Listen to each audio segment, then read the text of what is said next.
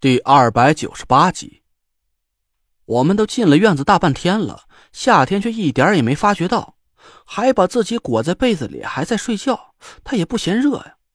我笑了笑，可能是这几天大家的神经都绷得很紧，都没怎么睡好觉吧。这都到中午头了，平时习惯早起的夏天和刘妈竟然还在蒙头大睡。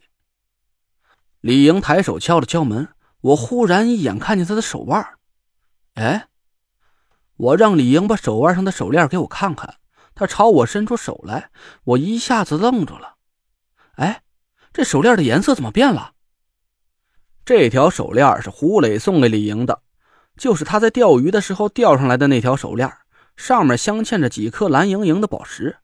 刚才他在敲门的时候，我突然发现宝石的颜色有点不对，不知道什么时候宝石变得晶莹乌黑。在阳光下反射着黝黑玄青的光芒，这是怎么回事啊？我和李莹大眼瞪小眼都不知道这条手链为什么会突然变了颜色。李莹看着我，茫然的摇头。我们待了好一会儿，田慧文皱着眉头拉了我一下：“雷坠，有点不对劲。”啊！我回头看着他，哪儿不对劲啊？田慧文指了指屋里的夏天。我突然反应了过来，对呀，要说夏天和刘妈大中午的睡懒觉，这都已经是挺奇怪的事了。我们这都敲了半天门了，他俩竟然都没反应，这肯定是有点蹊跷。难道说夏天、刘妈和小无极都出事了？我心里一惊，赶紧念动咒语，用穿墙术进了里屋，打开了门。田慧文跑到沙发上推了推夏天。喂，起来了！哎，累赘，夏天他不见了。在田慧文喊我的时候，我就已经站在屋里，释放出神识，警惕的朝四下探了过去。其实，在我刚进屋的时候，我就感觉到不对劲了。沙发上的夏天一动也不动，连点呼吸的声音都没有，所以我不用过去查看就知道，沙发上的人肯定是个假的。果然，田慧文掀开了沙发上的被子。里头是用枕头和衣服堆起来的一个假人，而夏天却不见了踪影。田慧文大急，他刚想跑进卧室去查探刘妈和小无极的情况，我赶紧拦住了他。刘妈和无忌肯定没在里面，小心有埋伏。我先用神识探查一下。几个女孩紧张的站在客厅里，我慢慢的把神识渗透进卧室里，四下仔细查看着有没有可疑的气息。整个卧室空荡荡的。别说是人的气息，就连小猫小狗都没有一个。我慢慢的靠近卧室，伸手推开了门，几个女孩赶紧进屋里看了一下，就和客厅里情况一样，被窝里用枕头和衣物堆起两个假人的模样，可刘妈和小无极却不见了。累赘，这他们会不会出什么事啊？田慧文急得都快哭出声了，我赶紧安慰她几句：“没事的。”我估计是干爹干的好事。你看，这被窝里还堆几个假人来捉弄我们。这种馊主意，除了他，会有谁能想得出来？那就好，那就好。田慧文拍着胸口松了口气。我嘴上虽然在安慰他，却暗地里皱起了眉头。我最担心的事儿啊，还是发生了。眼前的这一切，绝不像是我刚才说的那么简单。自从中州五魁那几个老怪物失踪之后，我生怕五魁门里仅存的这几个人再发生什么意外，这些天都寸步不离，把他们带在身边。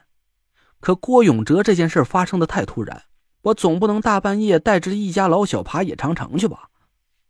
所以夏天自告奋勇带着刘妈和小无极留在家里，我也只能无奈的同意了，还特地嘱咐了夏天好几遍，让他遇到意外第一时间给我打电话。要是他们真的遇到了偷袭，那以夏天的机灵劲儿，就算是打不过偷袭者，也应该会想尽各种办法给我示警，绝不会无声无息就乖乖的束手就擒。而且啊，屋子里丝毫没有打斗过的痕迹，我心里暗想，他们几个人应该不是遭受的袭击。要是说这中州五魁的几个老怪物和我玩的一个恶作剧，那也不太像。我临走的时候，在院子里和屋子里布下了好几道防御结界。我刚才探查了一下，这几道结界还好端端的布设在家里的各个角落，一点也没触碰过的痕迹。要是有人进家里掳走了他们几个，无论他是谁，哪怕是我师傅这种顶尖高手，也不可能在不触碰或者不破坏结界的前提下带走三个大活人，让我丝毫没有察觉。我布下的结界啊，是单向防御的。简单的说吧，就是从外面进到院子或者屋里的人才会触发这种结界的防御，而从屋子里主动出门的人没有效果。那从现在的情况来看，最大的可能就是夏天带着刘妈和无极主动出了门。哦，我想明白了，原来是这样。李莹突然大叫了一声，我们几个回头看着他。李莹指着手腕上的手链说：“手链上的宝石是水行属性的，平时我都和天儿姐在一起，她身上土行之力压制了一部分水行气息，所以宝石显出来的颜色是淡蓝色的。”哦。我一下就反应了过来，离开了夏天，手链上的水星之力就没有了禁忌，所以宝石就显示出更深的玄青色了。对，那要是从手链上感受的气息来看，天儿姐已经离这里很远了。李莹叹了口气，有点担心的看着我说：“陈哥哥，你说会不会是天儿姐带走了刘妈和无极？”我仔细想了半天，还是点了点头。应该是他。整个院子和屋子都没有其他人进来过的痕迹，而且院门、屋门都反锁着，只有夏天的土遁之术可以无声无息的把人从秘密空间带出去，还不让我察觉到。可是他把刘妈和无极带走是为什么呀？李莹的问题呀，也是我想弄明白的。我无奈的挠着头。也不知道该怎么回答他了，我真的想不明白夏天在搞什么鬼把戏。